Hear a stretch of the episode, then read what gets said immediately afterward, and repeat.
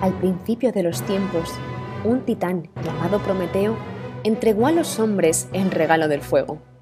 El dios Zeus estaba furioso con el titán por no haber pedido su permiso primero y con los humanos por aceptar el regalo, por lo que ideó un plan para castigar a todos. Le ordenó a Hefesto que creara una mujer hermosa, a quien llamó Pandora. Afrodita le imprimió el don de la belleza, Hermes le dio la astucia, Atenea le enseñó diversas artes y Hera le hizo el regalo que cambiaría la historia de los hombres por siempre. La curiosidad. Luego Zeus ordenó a Hermes llevar a la hermosa mujer a la tierra. Antes de emprender su camino a la tierra, Zeus obsequió a Pandora con una caja de oro con incrustaciones de piedras preciosas atadas con unas cuerdas doradas y le advirtió que bajo ninguna circunstancia abriera esta caja.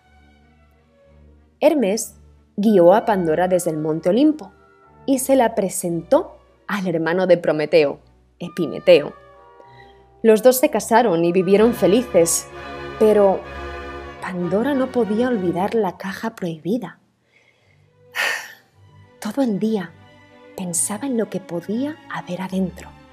Anhelaba abrir la caja, pero siempre volvía a atar los cordones dorados y devolvía la caja a su estante. Sin embargo, la curiosidad de Pandora se apoderó de ella. Tomó la caja y tiró los cordones desatando los nudos. Para su sorpresa, cuando levantó la pesada tapa, un enjambre de adversidades estalló desde la caja. La enfermedad, la envidia, la vanidad, el engaño y otros males volaron fuera de la caja en forma de polillas. Pero entre todos ellos voló una hermosa libélula trazando estrellas de colores ante los ojos sorprendidos de Pandora. A pesar de que Pandora había liberado el dolor y el sufrimiento en el mundo, también había permitido que la esperanza las siguiera.